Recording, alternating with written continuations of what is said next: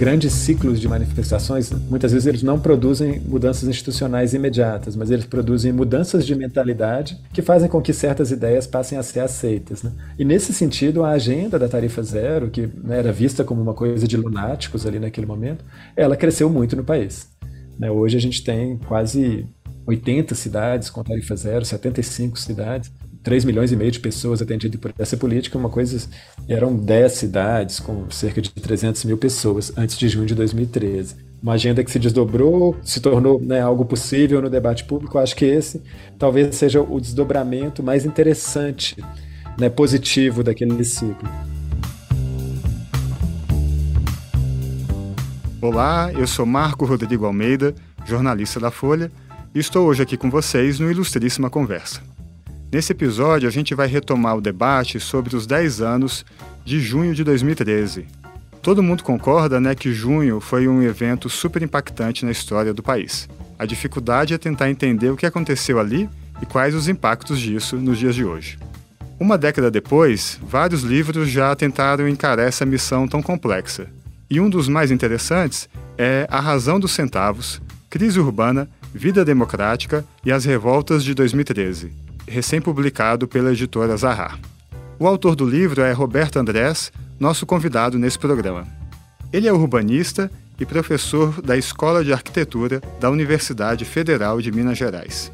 E o Roberto faz um grande apanhado histórico desde o período imperial até o terceiro mandato de Lula para explicar como a urbanização desordenada e os problemas de mobilidade urbana fortalecem a desigualdade e acabam criando um caldeirão histórico de revoltas. Com esse foco, ele comenta junho de 2013 e explica por que a agenda urbana, apesar de tudo que aconteceu, pouco avançou no país.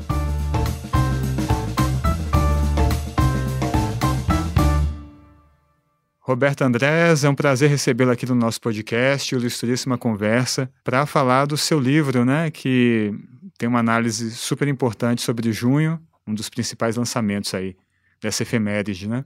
Ei, Marco, obrigado. Uma alegria estar aqui com vocês e conversando com os ouvintes do Ilustríssima Conversa. É curioso que, nesses dez anos, junho assumiu tantos significados, e alguns até conflitantes né, entre si, que é fácil a gente esquecer que no começo de tudo havia a questão de uma revolta contra o aumento né, da passagem de, de ônibus, né, do, do, transporte público. Inclusive, um dos slogans depois virou não é só pelos 20 centavos. Né? E no seu livro você tenta justamente retomar esse vínculo né, e mostrando como a questão do urbanismo e a questão da mobilidade é uma chave fundamental para entender junho. Né? Então, eu queria que você retomasse um pouco essa, essa relação, né, que é o fio condutor do seu livro. Perfeito. Eu acho que aconteceu no Brasil um, um, mecanismo de certa maneira de denegação dessa pauta do transporte em torno de junho, e isso não aconteceu pela primeira vez. Desde o período imperial, o Brasil convive com revoltas súbitas, avassaladoras, em torno da, da questão do transporte. A primeira das revoltas foi em 1880, a revolta do Vintém, no Rio de Janeiro, pegou todo mundo de surpresa, abalou a popularidade do governo né, no período imperial, e foram ali três dias de, de muita luta popular na rua, uma grande rebelião. Isso se repetiu ao longo da história. É, em diversos outros momentos, no século XX, aconteceram levantes populares contra aumentos tarifários ou contra as más condições de circulação no transporte. Depois desses eventos, a sociedade brasileira é, muitas vezes repetiu essa frase é, dita de outros modos: não é por 20 centavos. Quer dizer, é como se aquele, aqueles levantes súbitos, um pouco desorganizados e populares, não tivessem razões reais de ser. Isso acabou acontecendo também em 2013, com características diferentes, né? mas assim, se no auge de um levante popular é, 37% das pessoas dissessem que a razão daquilo é a questão econômica ou é a questão da corrupção, acho que a gente não, não consideraria que aquela pauta se diluiu tanto. Mas isso aconteceu em 2013, quer dizer, no auge do levante, 37% das pessoas perguntadas pelo IBOP, no dia 20 de junho, diziam que a, a principal razão para elas estarem na rua era a questão do aumento da tarifa. E ainda assim, de certa maneira, nosso campo de analistas, de acadêmicos, acabou dizendo que aquela pauta não era mais importante, que outras pautas prevaleceram depois, embora a gente não encontre isso nos dados. Então, o livro é um esforço para, a partir de, né, olhando para o que aconteceu ali, fazer uma retomada e, e buscar julgar a luz sobre por que né, era por 20 centavos sim, embora tenha sido também por outras questões, e como essa, essa questão né, do, do transporte urbano, dos ônibus, do, da circulação nas cidades, ela estrutura né, as formas de vida, ela gera impactos na vida cotidiana das pessoas e ela, de certa maneira, simboliza, né, catalisa insatisfações, é uma coisa que acontece historicamente, e o livro busca jogar luz também, em 2013, nesses aspectos. É, como você salienta bem, é uma parte bem interessante do livro, essas revoltas são, desde a época imperial, remontam, né? A questão do transporte público, e isso é uma constante, como se o país nunca optou de fato né, por um sistema amplo de transporte público né, abrangente. Mas isso também parece que houve, como você narra desses movimentos, a partir dos anos 2000, 2005 até 2010, eu acho que teve um certo boom também, uma volta, né? Uma intensificação desses movimentos. Foi isso mesmo? E o que aconteceu nesse período que o transporte voltou a ter uma, um peso tão grande assim? É, resumindo, a gente tem três fases das lutas pelo transporte na história do Brasil. A primeira delas vem lá do, do final do século XIX e termina ali durante a ditadura. Né? São os levantes organizados em setores populares de forma muito súbita. Depois, nos anos 80, a gente tem uma nova fase em que outros atores passam a buscar ajudar a organizar essas rebeliões. E esses novos atores são ligados ao campo do novo trabalhismo, né? É, orbitam em torno do Partido dos Trabalhadores, da CUT, daquelas organizações que emergiam ali. Com a criação do Vale Transporte em 1987, os problemas com o transporte são, de certa maneira, arrefecidos ou se coloca um tampão sobre eles, né? já que o Vale Transporte, ao prover o deslocamento mensal dos trabalhadores, desengajava esses mesmos trabalhadores da luta né, contra os aumentos. Esse tampão dura 15 anos e aí, em 2003, voltam as rebeliões né, contra aumentos tarifários no Brasil, coincidentemente no mesmo ano do primeiro governo Lula. Mas aí os atores que passam a liderar essas, essas movimentações já são de outro campo político, né? são principalmente estudantes ligados a partidos mais à esquerda do que o PT, ou as juventudes né, da, de partidos de esquerda, e principalmente a setores do campo autonomista, né, que se inspiravam e bebiam ali daqueles movimentos de Seattle do, da virada do século. Esses atores eles passam a se organizar numa nova fase né, de lutas pelo transporte, e essa organização culmina na criação do MPL, do Movimento Passe Livre, no ano de 2005, durante o Fórum Social Mundial. E aí, respondendo a sua pergunta, né, o que aconteceu nesse período, né, desde que o Lula entrou, assumiu seu primeiro governo, e dez anos depois, quando vem as revoltas de 2013? Aconteceu uma grande deterioração do transporte público. É, foi um período em que não houve, não, não aconteceram políticas né, de melhoria do transporte público, embora isso tenha sido já desde 2003, quando o, governo assume e quando acontece a primeira dessas revoltas, que é a revolta do Buzu, em Salvador. Desde esse período, a Frente Nacional de Prefeitos e outros movimentos né, passaram a reivindicar soluções para o subsídio do transporte. O governo federal não encaminhou essas soluções e nesse, nesses anos, o transporte foi deteriorando ano a ano. A gente chama isso de círculo vicioso do, do transporte financiado somente pela tarifa. Né? As pessoas vão saindo do, do transporte público para comprar uma moto, para andar de carro, etc. E essa evasão diminui a arrecadação do transporte público. Ao mesmo tempo, o aumento de carros nas ruas aumenta o congestionamento né? e faz com que o transporte público circule de maneira mais lenta. Então, veja bem, os custos sobem e o serviço piora ao mesmo tempo. A solução dada pelas empresas é aumentar a tarifa ou reduzir a oferta, o que afasta ainda mais usuários. Então, por isso, um círculo vicioso. Esse círculo vicioso, ou essa espiral de, de deterioração, ela operou em pleno vapor durante os governos Lula e primeiro governo Dilma. Talvez a gente não tenha notado tanto, porque naquele período a gente estava, né, havia uma certa atmosfera de otimismo, de inclusão econômica, de melhoria dos índices econômicos, mas abaixo do radar né, da opinião pública isso acontecia. E o transporte deteriorando ano a ano, o que significa? Né? Significa tarifa crescendo muito acima da inflação, o tempo de médio de viagem nas cidades brasileiras é, quase dobrou em muitas cidades, né? então a pessoa passava meia hora na viagem dela de ônibus, passa a passar uma hora dez anos depois.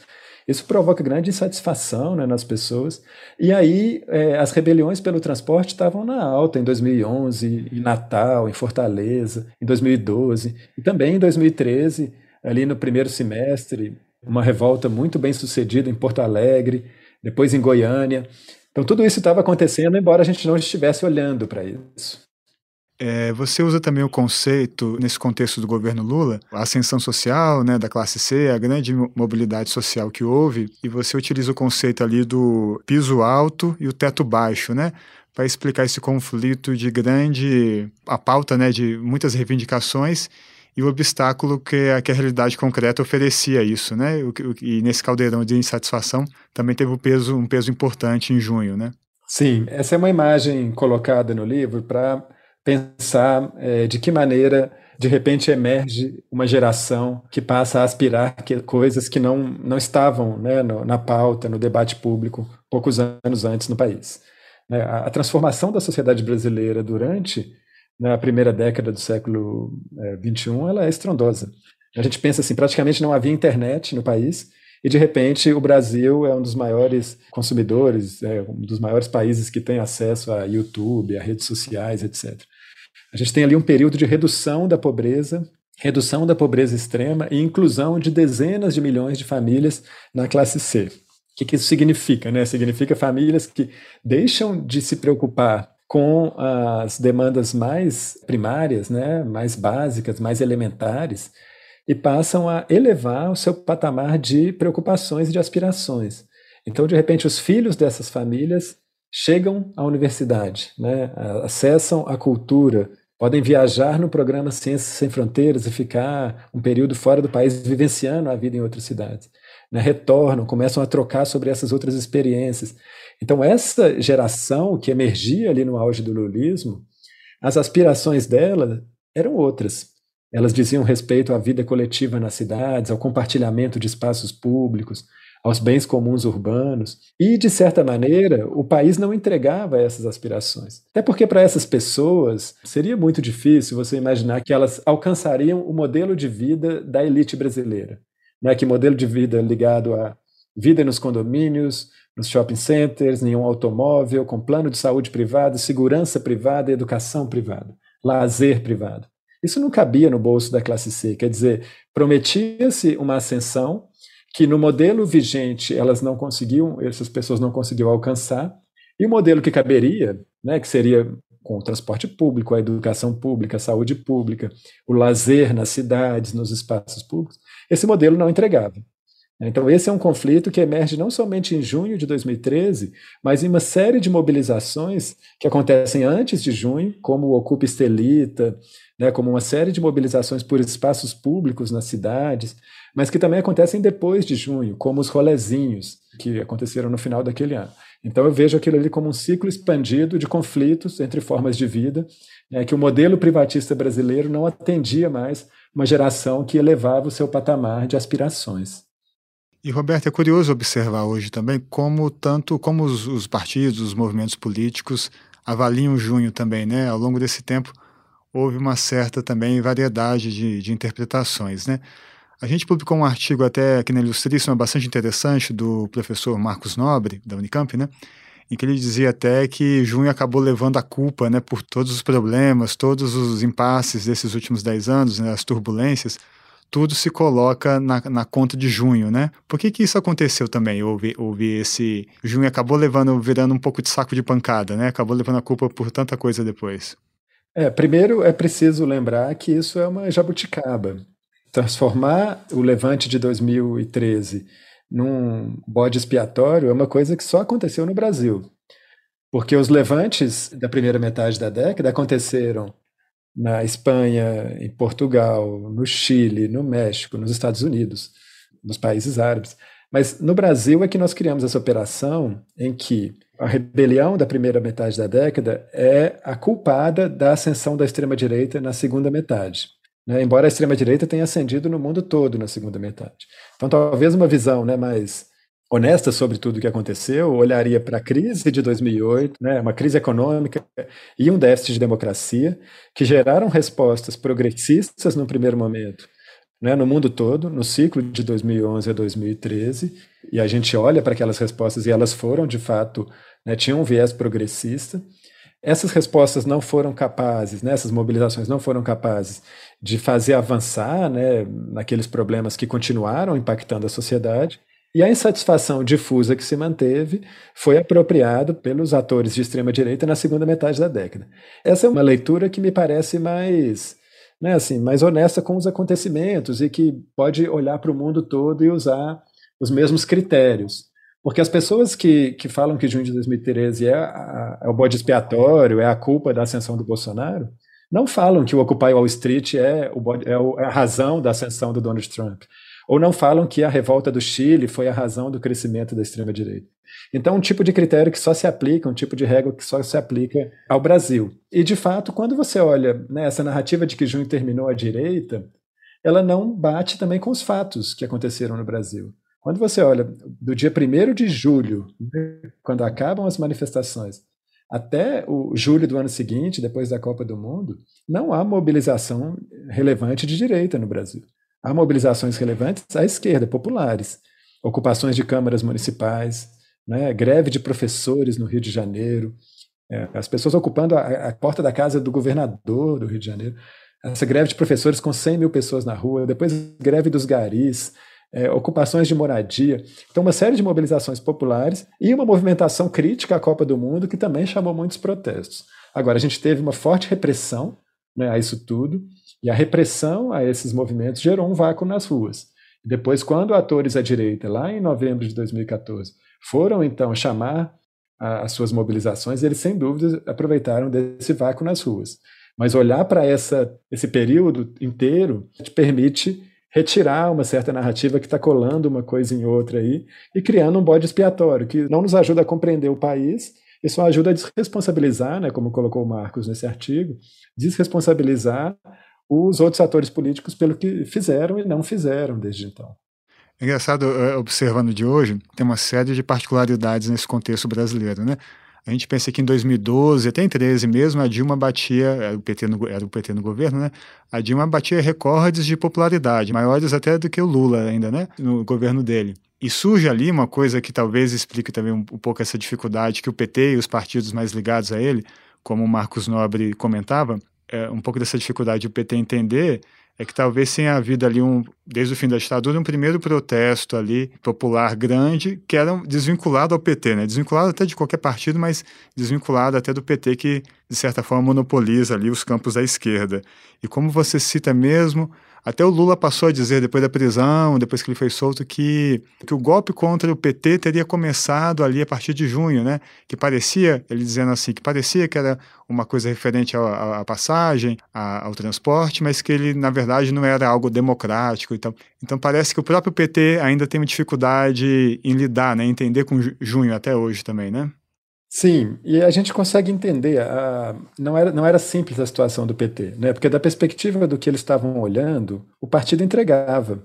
Né? O partido entregava redução de pobreza, entregava crescimento econômico, inclusão na universidade, na cultura.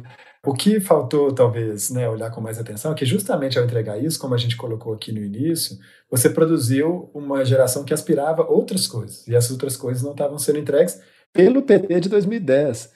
Mas elas eram exatamente o que o PT dos anos 90 priorizava: combate à corrupção, melhoria de vida nas cidades, transporte público, trabalho nas questões urbanas, serviços públicos. Então, a gente tem talvez um choque aí entre né, o que o partido já havia sido, o que ele tinha conseguido ser né, na sua versão de coalizão, é, liderando uma coalizão de um governo federal, que fazia entregas relevantes, melhorias substantivas e reais para a população brasileira, mas que essas próprias melhorias geraram um choque com o modelo existente. Isso também não é novo.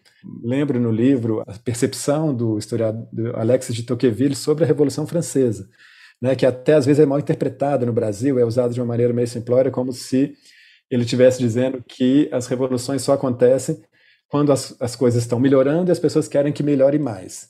Não é exatamente isso. O que ele vem mostrar sobre a Revolução Francesa, e é parecido com aquele choque ali, é que, de fato, você tem uma melhora, mas aí o modelo né, que essas pessoas passam a aspirar fica desencaixado do que as instituições são capazes de entregar. Né? E acho que isso foi mais difícil de compreender, e de fato o Partido dos Trabalhadores, né, uma parte dele, teve uma relação com junho de 2013 que iniciou-se por buscar ouvir aquelas ruas e depois foi para uma, uma certa forma de colocar ali uma certa culpa porque, pelo que aconteceu no país nos anos seguintes. Dá para entender, só não dá para entender manter essa postura, né? já que a coisa toda já passou, esse campo todo já se uniu novamente na eleição do Lula, e os problemas que apareceram nas ruas de junho continuam né, assombrando o país, eh, todos os problemas urbanos, né, a dificuldade da gente avançar em uma série de agendas que estavam ali. Então, acho que hoje seria mais proveitoso para nós todos que a gente olhasse para esses problemas e buscasse né, avançar na solução deles.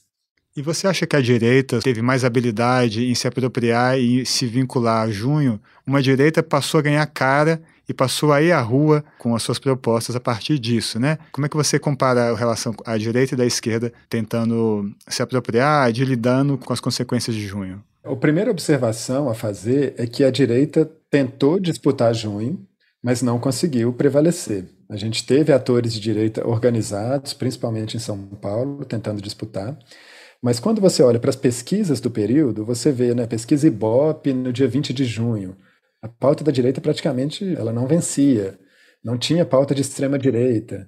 Tem pesquisadores falando que o Estado mínimo, a redução de imposto, isso virou uma questão grande ali. Nessa pesquisa Ibope, essa pauta tinha meio por cento dos manifestantes né, colocavam a importância disso. Também fiz, apresento no livro, um banco de dados né, de mais de 6 mil cartazes é, coletados das ruas, em que a gente analisa justamente o que estava nessas agendas. Né? E a agenda de direita é pequena. Ali também no banco de dados dos cartazes, menos de meio por cento dos cartazes tinha a ver com redução de impostos. Praticamente não havia discurso de ódio, eram cerca de 8 a 10 cartazes no universo de 6 mil. A palavra Bolsonaro não aparece, a palavra intervenção militar não aparece. Quem foram os atores políticos que cresceram né, eleitoralmente depois de junho? Não é Bolsonaro, não é Aécio Neves, é a Marina Silva né, uma alternativa ali de centro, centro-esquerda, que parecia eh, vocalizar a, a maioria daquelas pessoas que estavam nas ruas. No entanto, para a direita, para alguns atores da nova direita, junho foi um certo despertar político. Né, atores que nem foram para as ruas, como o Kim Kataguiri falou isso recentemente, mas outros atores da direita que nem estavam nas manifestações, mas eles olharam aquilo pela televisão ou, ou estiveram lá um dia avulsamente, falaram: opa, dá para mobilizar nas ruas no Brasil sem ser de vermelho, sem ser por um sindicato, sem ser por um partido de esquerda. Acho que muitos atores de direita perceberam isso. Né? Enquanto o, a esquerda se assustou, de certa maneira, vendo aquela multidão de manifestantes avulsos, né, jovens, neófitos na política, muita gente viu aquilo com, com susto, assim, talvez tenham demorado a perceber que eram manifestantes que estavam ali sob disputa, né, que não eram nem de um campo nem de outro, embora o que eles vocalizassem tenha sido, naquele momento, majoritariamente progressista. Então a direita, ela sim aprendeu que havia espaço no Brasil para mobilizar com uma forma diferente, mobilizando pelas redes sociais, utilizando outros símbolos e outros léxicos. E sem dúvida, ela aprendeu, acumulou isso, e quando chegou o momento, após a eleição de 2014, a direita passou a ocupar esse vácuo, justamente já que a esquerda que tinha liderado junho foi é, fortemente reprimida. Roberto, você comentou ali que você analisou por volta de 6 mil cartazes, né? Referentes a, a junho. É claro, deve, deve ser uma variedade gigantesca, mas assim, o que, que você consegue destacar ali de, de mais recorrente ali, né? De temas, frases, né? Slogans desse período? Realizar essa coleta de cartazes foi um esforço pela recuperação dessa memória. Né? Os estudiosos da memória sabem que a memória não é um, um, elemento estanque, né? ela é disputada e ela se transforma com o passar do tempo. E justamente eu enxergava a transformação dessa memória, né? no período ali mais de crise da democracia brasileira, 2016 a 2018, e depois o que veio em seguida. A gente via a memória sobre 2013 né? ampliando, intensificando esses elementos né? da presença da direita, presença da, do discurso autoritário da extrema-direita. E não era exatamente o que eu me lembrava. Eu pensava, será que eu estou perdendo a memória? Ou né, eu me lembro de algo diferente. Então fomos fazer essa, a partir de 2018, essa coleta de cartazes, foi uma coleta né, buscando em acervos de jornais, de páginas de Flickr, né, de mídia livristas, de pessoas que fotografavam e tinham registrado esses cartazes. Conseguimos reunir mais de 6 mil cartazes em 4 mil fotografias, né, porque várias fotografias têm mais de um cartaz. Aliás, algumas têm um mar de cartazes, né? E foi feita a transcrição de cada um deles e, ao final, a análise, né? É uma memória de um período muito específico, né? Frases como, por exemplo, é, desculpe o transtorno, estamos transformando o país, vem para a rua, ou o outro que escrevia mãe, eu deixei a casa bagunçada e, e vim para a rua arrumar o país. Quer dizer, tinha uma, uma ideia, é, estamos vencendo, tinha uma ideia de que, de que ali havia um empoderamento popular, de que aquilo transformaria o Brasil. É triste olhar para isso. De outro modo, né, quando você olha para as agendas, a gente tinha quatro grupos principais muito coesos e equivalentes, assim, embora o maior deles tenha sido de mobilidade urbana. Então, o maior conjunto de cartazes é sobre ônibus, tarifa, etc. É mesmo tendo sido diluído, esse foi o maior conjunto.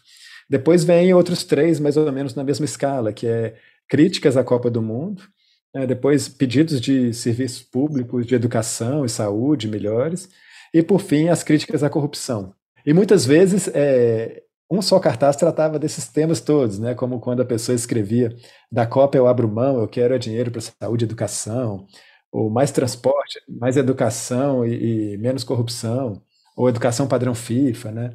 Todos esses itens. Mas isso dava mais ou menos metade dos cartazes. A outra metade tinha ainda uma série de agendas e tinha algumas agendas que a gente nem se lembra mais, mas que estavam lá. Né? Uma agenda feminista e LGBTQIA+, né? um personagem muito criticado era o Marco Feliciano, né, que tinha uma proposta absurda de cura gay, e ele era presidente da Comissão de Direitos Humanos. Havia uma agenda ambiental, indígena, muita coisa contra a repressão policial. Então, isso tudo que estava ali. Agora, para né, lembrar, assim, o Partido dos Trabalhadores não era o algoz desses cartazes, somente 1,5% dos cartazes tinham críticas a Lula, a Dilma ou ao PT. As críticas ao sistema político e à corrupção, elas tinham mais como adversário o Renan Calheiros, por exemplo, o Sarney, né, personagens muito envolvidos em escândalos naquele momento. Então, quando você compara esses cartazes com o que estava na rua em 2015 e 2016, fica muito evidente que são dois ciclos diferentes, né? Que aí no novo ciclo você já tem uma, manifestações antipetistas, né? você já tem manifestações que passam a veicular mais discursos de ódio, a veicular mais mensagens, né, de mensagens políticas à direita. Essas diferenças são bem significativas. E é, como você diz, né, a gente vai, às vezes vão se acumulando camadas que não correspondem depois aos fatos em si, ao que, ao que, ao que ocorreu, né? E o livro também é interessante por isso, por ter esse olhar voltado e tentar um olhar fidedigno aos fatos e, e romper até alguns mitos, né, que ficaram, né, com relação a, a junho e que, e que perduram ainda. É, um desses mitos que algumas pessoas falam ainda é que, por exemplo, o movimento Vem para a Rua ou o movimento MBL foram criados em junho de 2013. Essa, é muita gente acha isso, e algumas pessoas falam isso, inclusive. É, mas isso é uma informação falsa. Eles foram criados em 2014, em outro contexto, embora Vem para a Rua fosse um grito de 2013 vem para a rua, vem contra o aumento, né? Se cantava muito isso. E MBL tenha sido uma paródia de MPL, que era o Movimento Passe Livre. Quer dizer, dois movimentos que se apropriaram de signos de junho, mas que não nasceram ali, não eram de manifestantes que estavam ali articulando aquilo. É, no entanto, algumas pessoas ainda acham que isso ocorreu dessa maneira. E você compara também junho com talvez as duas maiores manifestações populares anteriores ali, né? nesse período já de, de ocaso da ditadura e fim, né, e a volta da, da democracia. Seria a campanha das diretas, né, e depois os caras pintadas ali na questão do Collor. Nesses dois casos, a gente pode dizer que foram movimentos com uma, você mesmo explica isso, com uma pauta mais nítida, talvez um único objetivo mais central, né, e que foram vitoriosas. As diretas perderam ali no Congresso, mas depois, ao longo tempo, eh, alguns anos depois, né, tivemos mesmo ocorreu o fim da ditadura, a primeira eleição, que foi o que o Collor ganhou, e depois os caras pintados em relação a ele. Comparando com junho, como você mostra, é uma situação bem mais complexa, é um movimento difuso, não tinha tanto uma, uma pauta central, depois se perdeu, é difícil delimitar um objetivo. A gente pode dizer que junho venceu, perdeu nos seus objetivos centrais. O que, que você acha? Qual é o saldo de junho hoje, vendo? É, de fato, quando a gente olha para esse, esses três movimentos, a gente pode notar as semelhanças e as continuidades ou as diferenças. Né? As diferenças, acho que as principais são os dois movimentos anteriores, né, o das diretas e o Fora Collor, eles são movimentos com liderança dos partidos políticos, né, com lideranças dos movimentos, entidades e figuras políticas. E isso né, com uma direção que organizava e dava linha daquilo. Isso certamente marcou a maneira como eles se colocaram no debate público brasileiro. De um lado eles venceram, de outro a, a redemocratização brasileira, né, ela foi feita né, com a mão de ferro do regime, né, fazendo uma transição lenta, morna e gradual. E até hoje a gente guarda né, elementos daquele momento em que a gente não soube romper né, com o regime da ditadura. E da mesma maneira que o Collor saiu, né, foi expurgado do sistema político naquele momento, o, o esquema que operava por trás, né, que garantia o, os esquemas né, das relações insidiosas do, do Collor com é, o poder econômico, esse esquema prevaleceu, né, e depois ele emergiu em outros momentos. É, junho de 2013 foi convocado por grupos organizados, sim, de início, é, tanto os movimentos pela questão do transporte, quanto os movimentos que resistiam aos impactos da Copa do Mundo, tinham organização, se reuniam, etc., mas eram pequenos, né, eram bem menores, e não foram capazes de manter a liderança do ciclo quando ele explodiu. E aí o ciclo ficou então sob disputa, né? disputa de interpretação até hoje, mas também disputa naquele momento nas ruas. É, houve uma série de, de respostas, né? respostas imediatas, como redução da tarifa em uma centena de cidades, ou de respostas que foram dadas no Congresso, leis mais rígidas contra a corrupção.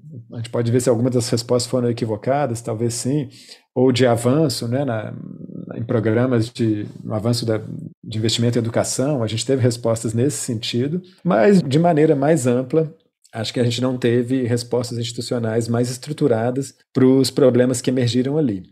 Agora, quando a gente olha por outro lado, eu uso no livro um argumento de que grandes ciclos de manifestações, muitas vezes eles não produzem mudanças institucionais imediatas, mas eles produzem mudanças de mentalidade que fazem com que certas ideias passem a ser aceitas. Né? E nesse sentido, a agenda da tarifa zero, que né, era vista como uma coisa de lunáticos ali naquele momento, ela cresceu muito no país. Né? Hoje a gente tem quase 80 cidades com tarifa zero, 75 cidades, 3 milhões e meio de pessoas atendidas por essa política, uma coisa, eram 10 cidades com cerca de 300 mil pessoas antes de junho de 2013. Uma agenda que se desdobrou, se tornou né, algo possível no debate público. Acho que esse talvez seja o desdobramento mais interessante, né, positivo daquele ciclo. Se a gente for olhar para os desdobramentos né, negativos, eu acho que o fato de não termos conseguido né, dar um, um endereçamento para essa energia antissistema, para essa insatisfação, de certa maneira tentado reprimir essa insatisfação. A gente não consegue reprimir, né? O elemento recalcado ele, ele volta de outras formas.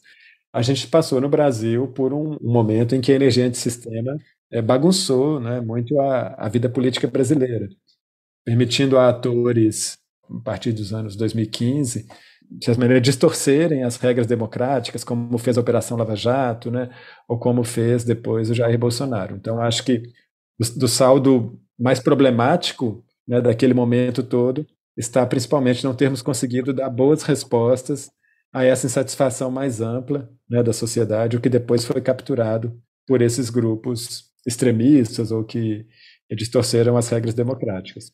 Você começa o livro justamente comentando como a questão da tarifa zero parecia um sonho ali, né, no final dos anos, começo dos anos 90, no né, final dos 80. Hoje a gente vê até o prefeito de São Paulo aqui, né, tentando estudar alguma viabilidade disso. Como você comentou, cresceu muito o número de cidades, né, que estudam ou que estão adotando a tarifa zero também, né, o que parecia bastante improvável até 10 anos atrás.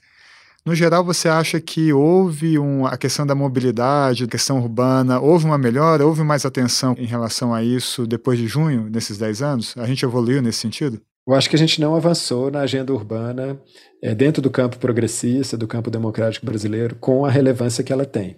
O Brasil é um país assentado em territórios e principalmente em cidades cuja conformação territorial reflete a desigualdade econômica e é, fortalece essa desigualdade. Então, para a pessoa que mora no bairro periférico, sem oferta de emprego, sem serviço público de qualidade e que tem que usar um transporte precário, duas horas por dia para chegar no seu trabalho, para acessar um, um hospital, ou uma área de lazer, ou uma escola, para essas pessoas, a melhoria de condição econômica não é suficiente para uma, uma situação de ascensão e de emancipação.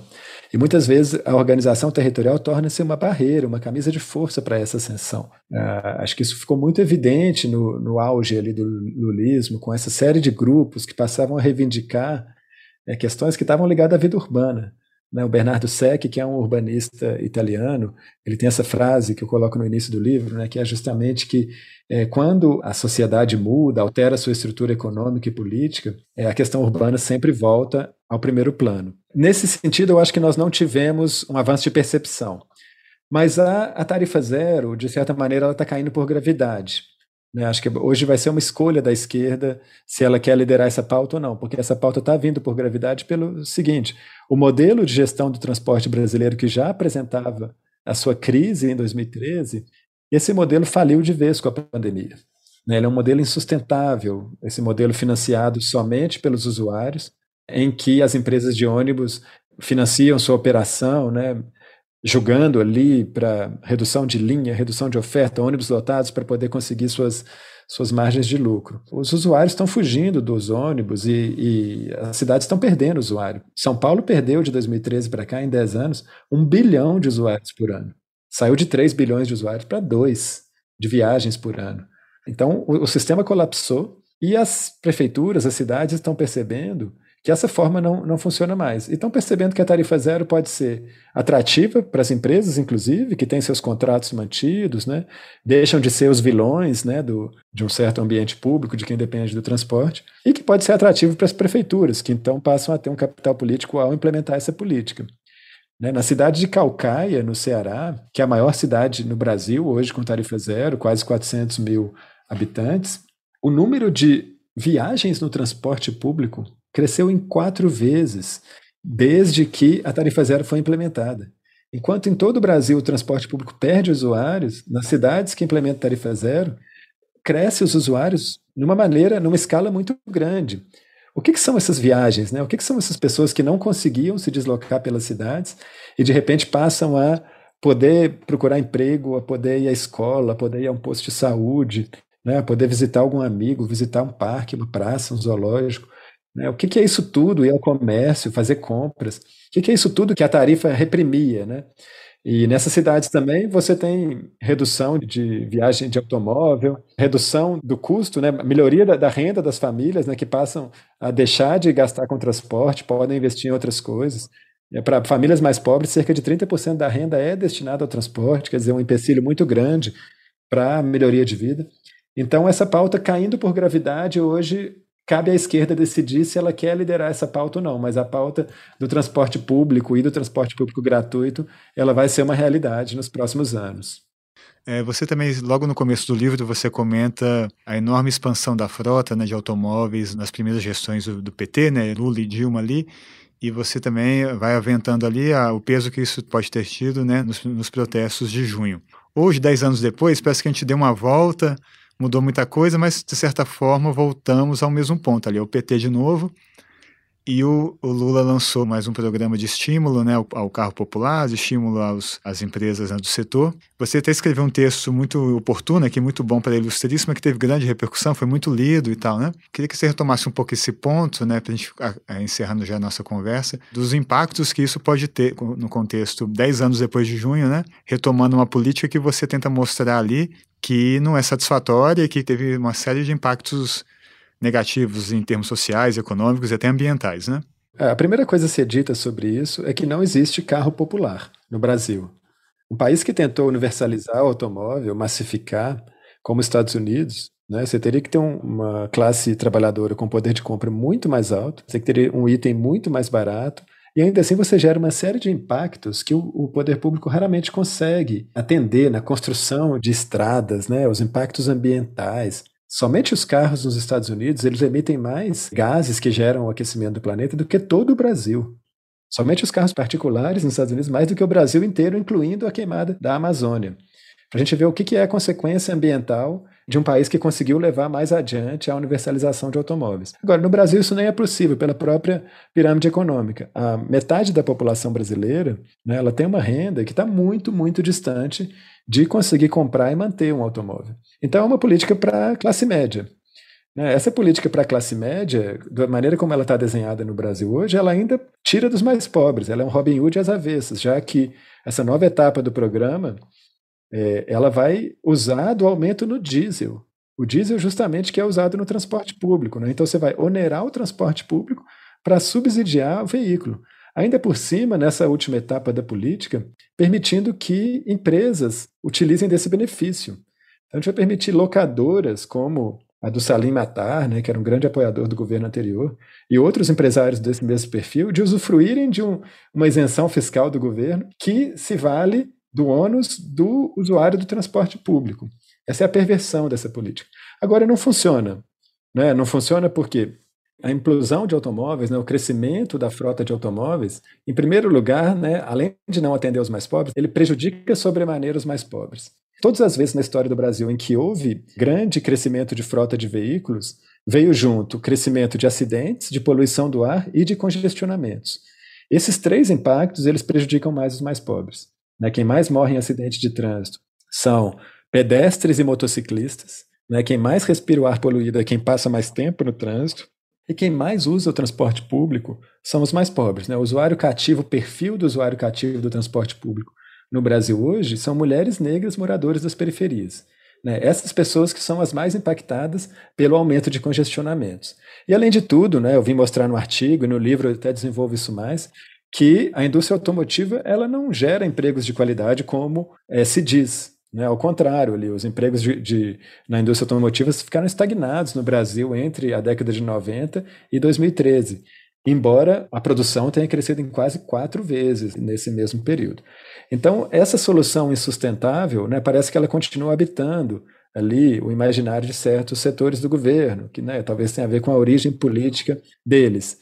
Né, mas a gente pode, mais uma vez, pagar o preço de investir nesse tipo de solução. Enquanto a solução do transporte público, a bola está quicando. A bola está quicando para o governo federal trazer uma solução de transporte público, já que as empresas estão insatisfeitas com o modelo atual, as prefeituras estão correndo atrás de um outro modelo e os usuários né, não, não suportam mais esse modelo atual. As cidades que estão implementando tarifa zero estão sendo muito bem avaliadas. Né? Acho que a escolha do governo aí é se ele vai apostar na mesma política né, que apostou antes e, e querer ter resultados diferentes ou se vai apostar numa política que né, tem oportunidades muito interessantes aí colocadas para ela, né, que pode ser um vetor novo, né, de renovação, né, do pensamento da esquerda e de melhoria de vida concreta para a maioria da população nas cidades. Tá joia. Roberto, muito obrigado, viu, pela conversa. São temas muito interessantes. Fica a recomendação também para o nosso ouvinte ler seu livro, né, procurar se aprofundar, que é uma pesquisa muito legal.